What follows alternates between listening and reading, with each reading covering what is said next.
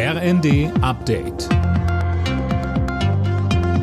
Stündlich neu. Auf den Punkt informiert. Ich bin André Glatzel. Guten Tag. Es hat gute Ansätze, ist aber zu vage und zu wenig zielgenau. So fasst der Präsident des Deutschen Instituts für Wirtschaftsforschung Fratscher das dritte Entlastungspaket der Ampelkoalition zusammen. Er fordert deshalb, dass die Bundesregierung nachbessert. Das Problem der steigenden Energiepreise sei nach wie vor nicht gelöst, so Fratscher bei NTV auch nicht durch den angekündigten Preisdeckel für den Stromgrundbedarf. Das ist nicht mehr als ein Versprechen, denn die Bundesregierung sagt, man muss erst mal hören, was Brüssel macht. Und nur wenn dann diese Maßnahme umgesetzt wird und dort auch Einnahmen fließen, dann wird man auch mit dem Strompreisdeckel, also dann wird man im Prinzip die Menschen entlasten können.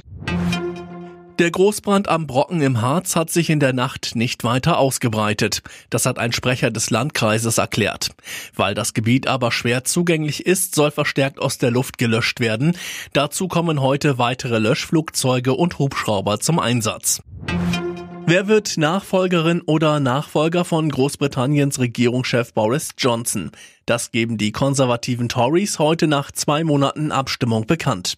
Fabian Hoffmann, wer wird's denn vermutlich werden? Außenministerin Liz Truss ist klare Favoritin. Sie lag in allen Umfragen deutlich vor Ex-Finanzminister Rishi Sunak. Sollte sie es dann auch werden, will Truss schnell einen Plan gegen die hohen Energiekosten vorlegen. Im parteiinternen Wahlkampf hatte sie zuvor auch massive Steuersenkungen angekündigt. Nicht zuletzt ihr Herausforderer Sunak hält das für falsch. Premierminister Johnson war Anfang Juli nach einer Revolte gegen seine viel kritisierte Amtsführung als Parteichef zurückgetreten.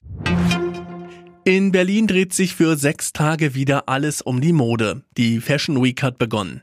Auf Modemessen, Fashion-Shows und zahlreichen Events werden die neuen Trends und Innovationen der Designer und Labels präsentiert. Alle Nachrichten auf rnd.de